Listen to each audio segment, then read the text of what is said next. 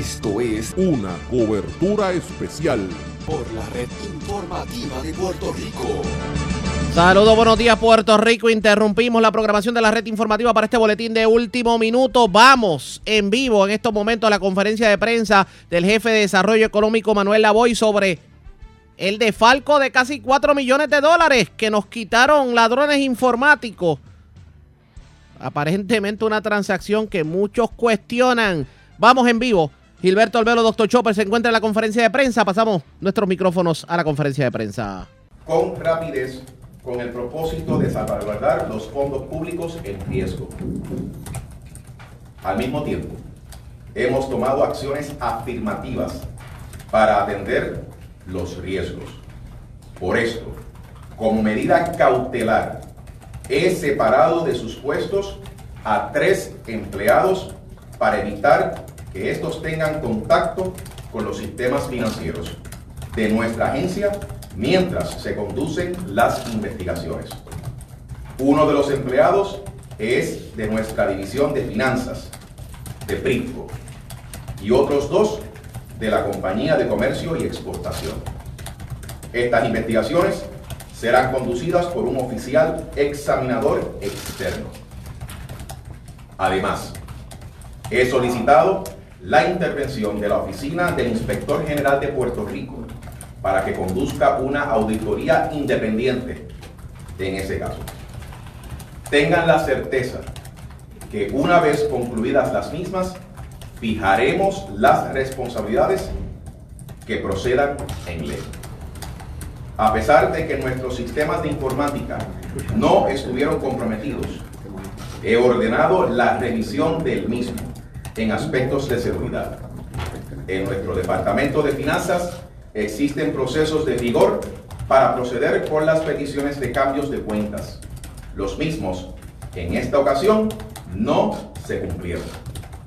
Pueden tener la seguridad de que no lo tomamos livianamente y hay consecuencias. Finalmente, quiero dejar claro lo siguiente. Esta situación no afectó ni afectará el pago de las pensiones a los retirados. Nuestros pensionados pueden estar seguros que recibirán, como de costumbre, sus pagos. Hay investigaciones administrativas y criminales en curso. Nosotros vamos a colaborar completamente con todos los requerimientos hasta que se concluyan las mismas. Ahora estoy disponible para atender las preguntas de la. No dicen. saludos. Esta mañana, eh, agentes federales plantearon la posibilidad de que haya un asunto interno, un trabajo interno. ¿El gobierno está consciente de eso? Eh, eh, ¿Ha evaluado en las cuatro agencias si eso es posible y por eso separaron del puesto a estos tres empleados? Estamos colaborando con ellos en estas investigaciones, es lo único que les puedo decir. O sea, que no lo descarta tampoco. Estamos colaborando con ellos. Doctor Chopper. eh, estamos reaccionando a una situación porque los empleados, dijo que, había un procedimiento que no se llevó a cabo, que los empleados no llevaron ese procedimiento. ¿Quién supervisa a esos empleados?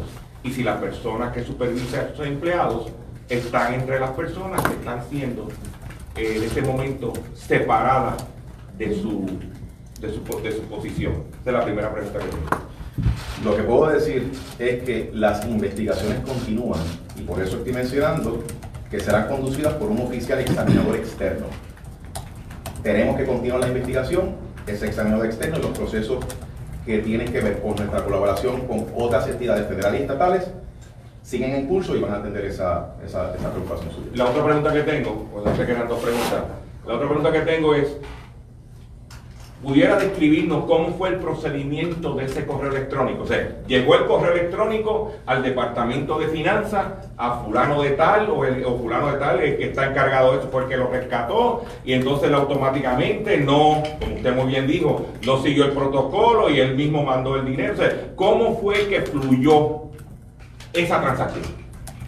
Todo eso está bajo investigación. Todo eso está bajo investigación y es parte del alcance del examinador externo que va a estar trabajando esto.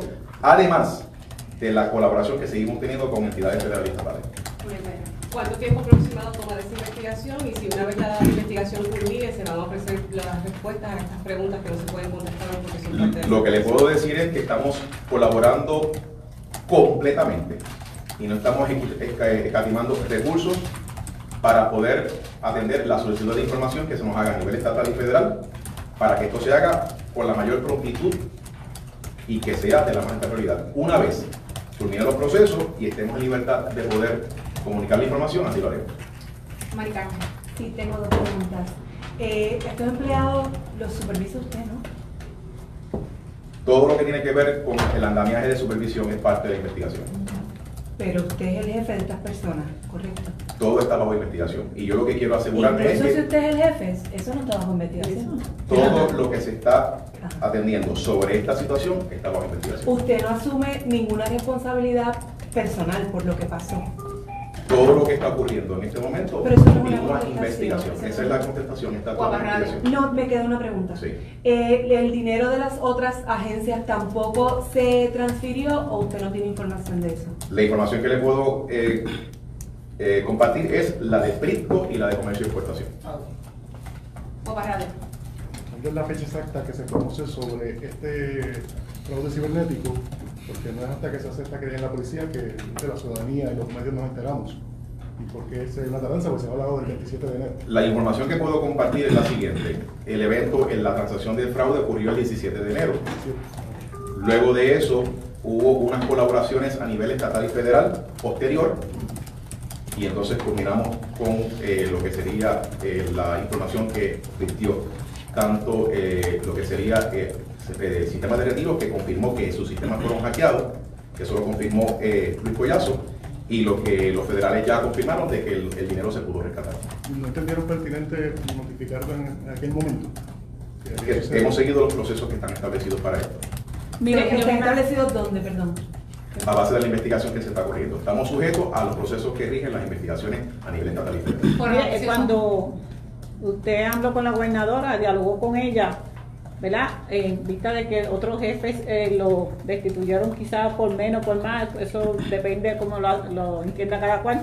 Eh, la gobernadora este todavía le indicó que goza de su confi- usted goza de su confianza, que puede seguir, que no hay problema en lo que usted está expresando ahora mismo, que no sabe si usted era el supervisor de estos No, empleados. yo, yo no estoy, es que no, no, no malinterpreten una cosa como la otra.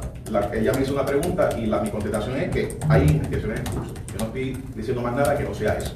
Ok, pero la pregunta es, Ajá. ¿usted entiende que la gobernadora todavía goza de su confianza, que puede permanecer en su puesto? Yo tengo un puesto de confianza y eso es una decisión de la gobernadora. Todos los jefes de agencia somos puestos de confianza y gozaremos, estaremos en este puesto hasta el momento en que la gobernadora mantenga esa confianza.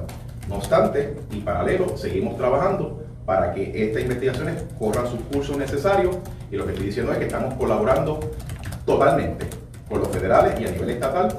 Los referidos estaremos haciendo ahora a la oficina del inspector general, trabajando con ese examinador externo para que esto llegue a las últimas consecuencias y se sigan eh, asignando responsabilidades y las medidas correctivas que se tienen que hacer para que esto no vuelva a suceder. Entonces estos tres empleados que usted mencionó, Esa es tu última pregunta. sí, esta es la última, después tengo coletilla.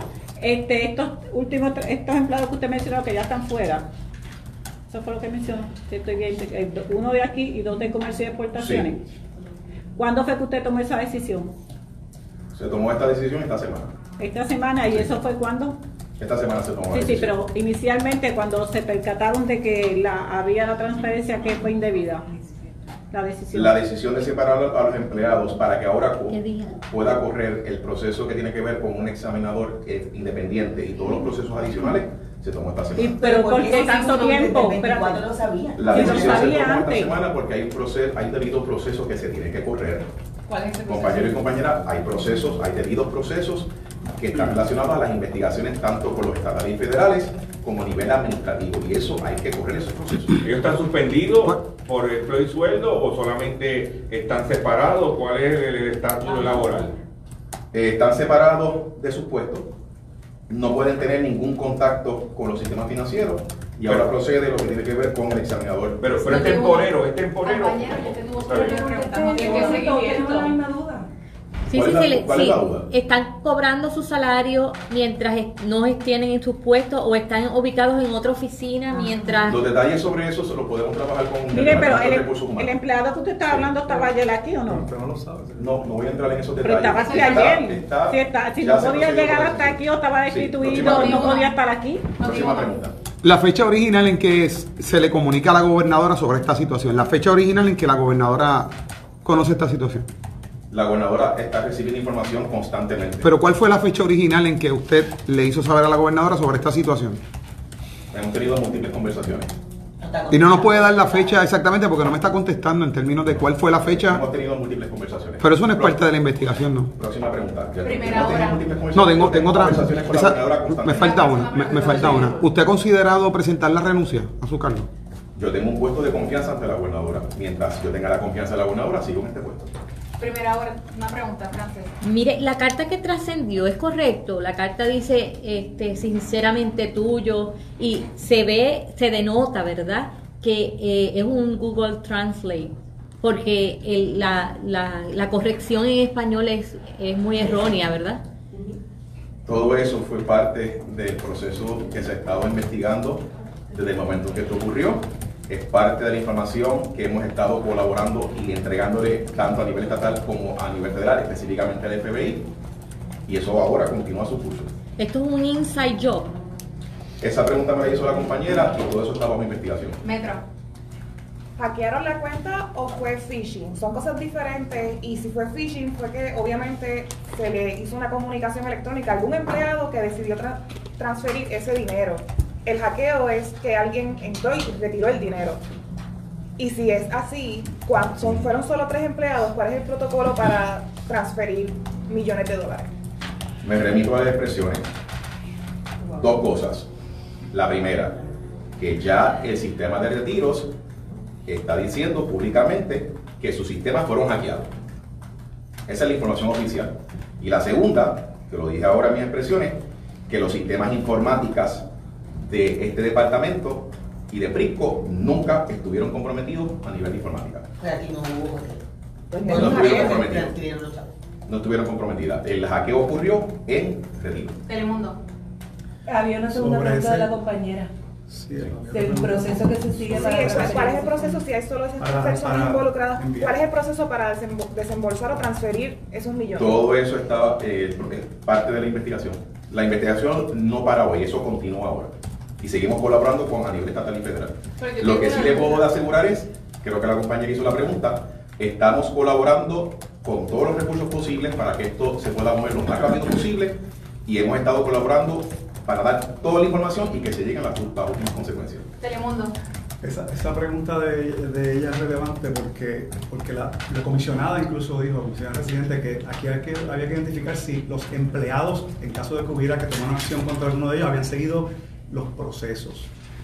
Aquí se siguieron los procesos para hacer esas transferencias o hubo una violación, esa es que tiene que ver con los asuntos del departamento. Estoy hablando de la investigación. Se siguieron los procesos instituidos en el departamento para ese tipo de situación, para ese tipo de transferencia, secretario. Nosotros hemos separado a estas personas porque esos procesos no se siguieron.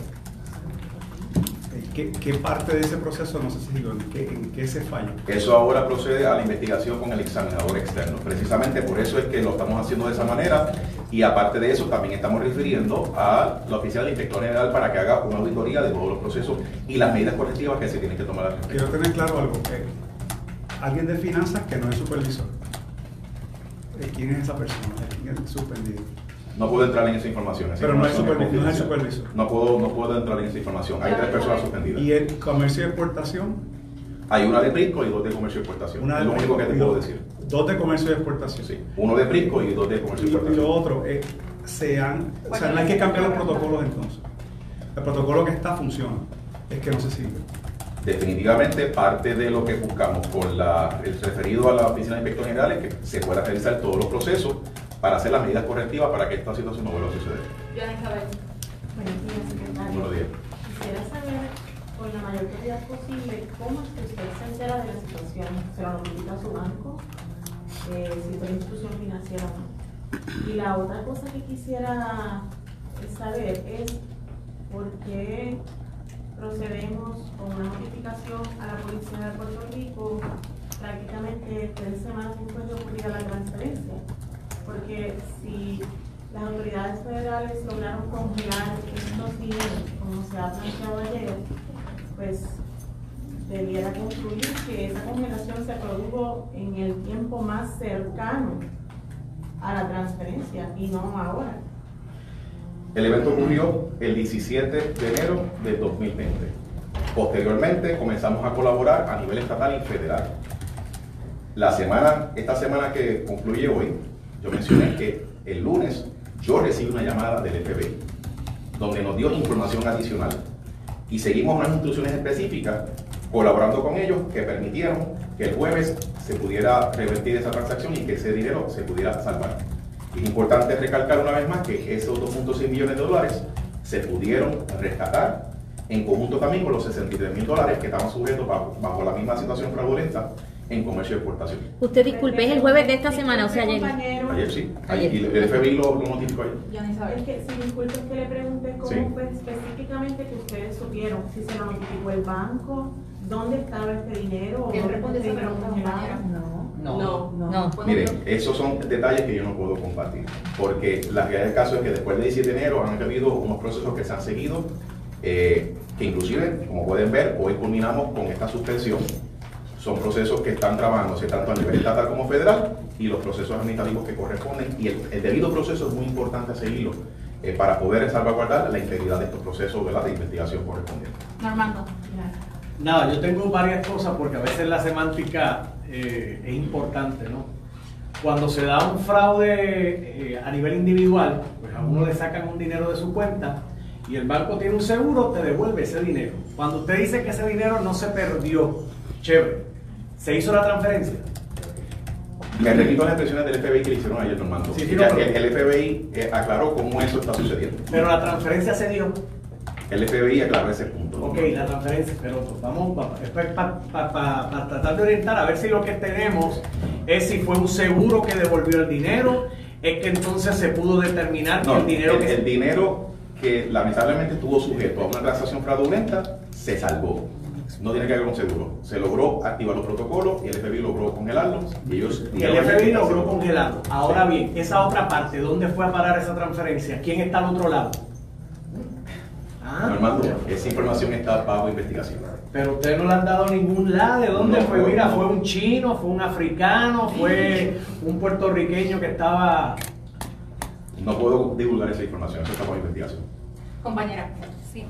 Eh, el secretario del Departamento de Salud había indicado que no recibió el correo porque eh, cuentan con una barrera de protección cibernética. A raíz de esta situación, eh, ¿está considerando usted eh, aplicar esta protección cibernética en la agencia?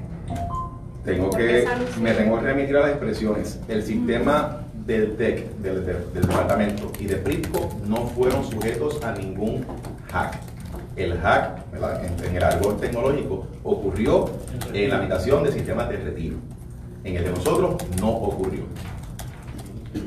Bueno, compañeros, hemos concluido. Muchas gracias por su asistencia. Yo tengo una pregunta adicional con respecto a los empleados, si es posible.